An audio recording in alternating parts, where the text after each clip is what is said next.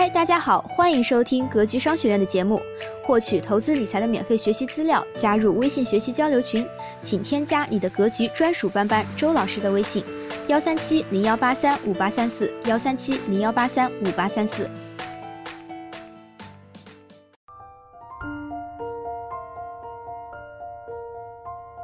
为什么你不可能实现财富自由？上。我们说，把财富自由当做终点的人，永远无法实现财富自由。如果你实现财富自由之后，你会做什么？充满消费欲望的小伙伴的答案会是：买自己以前买不到的，吃自己以前吃不到的，吃喝玩乐，享受人生，偶尔工作只是为了体验生活。相信我，抱着这样的目标是离财富自由越来越远的最佳策略，除非真的是千万分之一的概率变成拆迁户。还有其他答案吗？旅游、做公益，还有吗？没有了。我问了上千人，真没有多少除此以外的答案。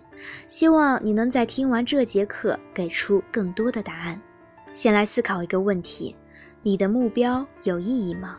一个没有重大意义的目标是不可能实现的。反过来说，要实现一个目标，必须要给它赋予多重重大的意义。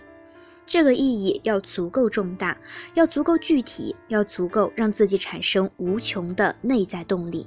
否则，坚持只不过是迟早放弃的另外一种表达方式。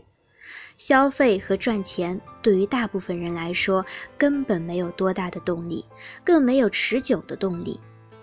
这个意义要取决于你的价值观，你觉得什么重要，什么最重要？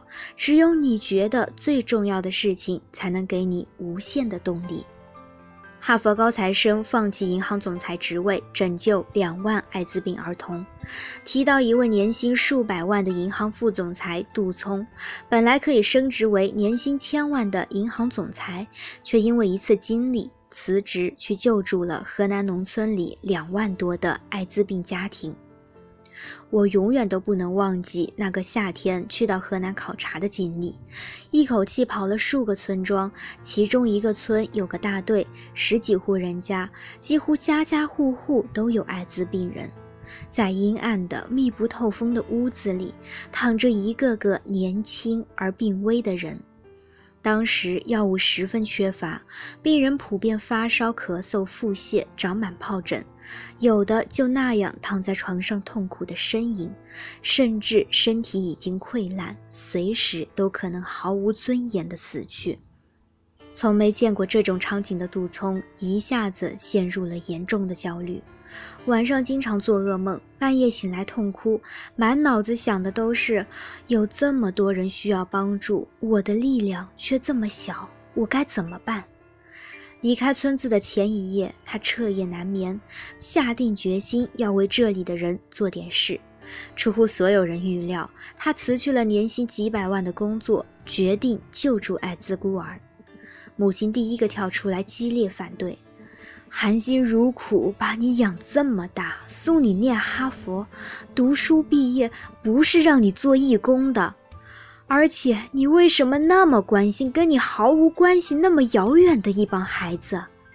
但杜聪的想法却是，这世界少了一个银行家照样运转，但眼看这帮孩子不救，就晚了。用自己先前的积蓄和筹资，深入各地的艾滋村救助艾滋孤儿。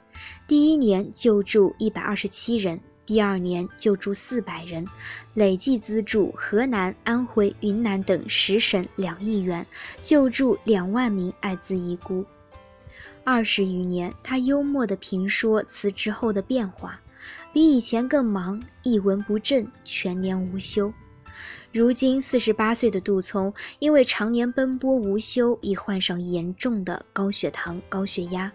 但看到他的每一个孩子都能正常的融入社会生活，收获他们的那份小幸福，他感到特别欣慰。这是做一辈子银行家都体会不到的。在杜聪的价值观中，助人是比银行家更重要的事情。这么一件事情可以让他放弃更多的财富。拯救数万艾滋病人家庭，让他们恢复正常人的生活，这是他给自己赋予的重大意义。这样的重大意义让他直接跨过财富自由，进入到人生自由的层次。当然，每个人的价值观都有不同，会随着自己的认知不断变化。但是到了四十岁，价值观还不够稳定，还在不断变化，那么任何目标都很难实现。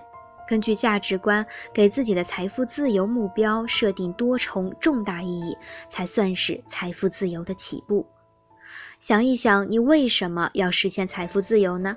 现在我们来讲讲财富自由的正确姿势。财富积累的六步：生存温饱，主动收入超过温饱线，财富积累和保值，资产增值，财富自由，家族传承。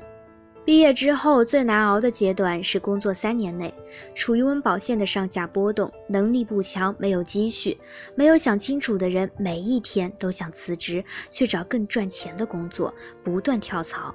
十年后还是难以脱离温饱线。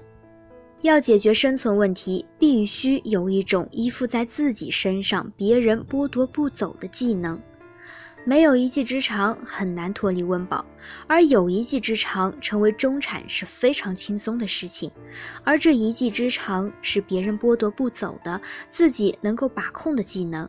如果你有一技之长，那么恭喜你，解锁财富自由的第二把锁——原始本金的积累。解决温饱之后，要让自己的成长速度形成指数型增长，才能脱离财务的重力加速度。物理学有一个概念叫重力加速度。我们丢一块石头向上，它总会掉下来，这就是受重力的影响。而我们发射火箭要克服的重大难题就是克服重力加速度。只有速度足够快，才能飞出地球，并围绕地球旋转，能够让火箭发射出去，脱离地心引力。并且围绕地球旋转的速度，我们称为第一宇宙速度。这个速度是七点九公里每秒。如果火箭没有达到这个速度，只达到七点八公里每秒，猜猜会发生什么事情？火箭会坠毁。只有速度足够快，才能脱离重力加速度的影响，脱离地球。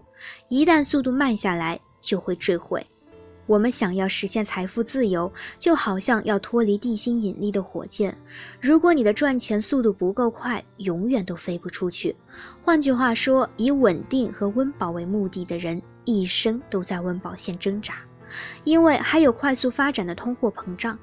生活中的重力加速度有很多：高额的消费、债务和利息、欺骗和背叛、不可避免的灾难。每一种财务重力加速度都会让人的积蓄瞬间亏空。除了学习正确的财商与投资知识，避开财务风险，你还必须让自己养成终生学习的习惯，提高赚钱的能力。一旦你停止学习，就是在停止加速，随时就会坠毁。终生学习的习惯解决的是你发展的问题。读书是学习中成本最低的、最少投资、最大产出。每天晚上两个小时学习，足够让一个人快速成长。当你的财富开始大量积累的时候，必须要考虑保值问题，抵抗通货膨胀，给自己配置一套核心城市、核心地段的房产。如果有能力，再配第二套核心城市、核心地段的房产作为保值。请注意，是核心城市、核心地段的房产，而不是三流城市的三流地段。对于大部分人，两套已经足够，三套最多。否则，对三套房以上的暴击一文读懂房地产税中提到的房产税，迟早会让你资产贬值的更厉害。未来的财政收入大部分就需要依赖房产税，不要有侥幸心理。当你真正达到财富增值这一阶段，除了房产，就可以开始投资流动资产。比如投资大盘指数基金，比如投资国家密卖行业的龙头公司，来让你的被动收入不断增加，最终超过日常必须开支，实现财富自由。那么毕业后花钱的正确方式是什么？我们下节课继续讲。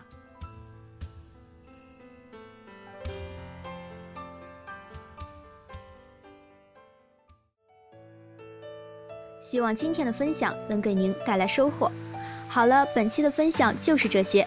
了解更多系统的投资理财课程，获取免费学习资料，加入微信学习交流群，请添加你的格局专属班主任周老师的微信：幺三七零幺八三五八三四幺三七零幺八三五八三四。咱们下期节目再见。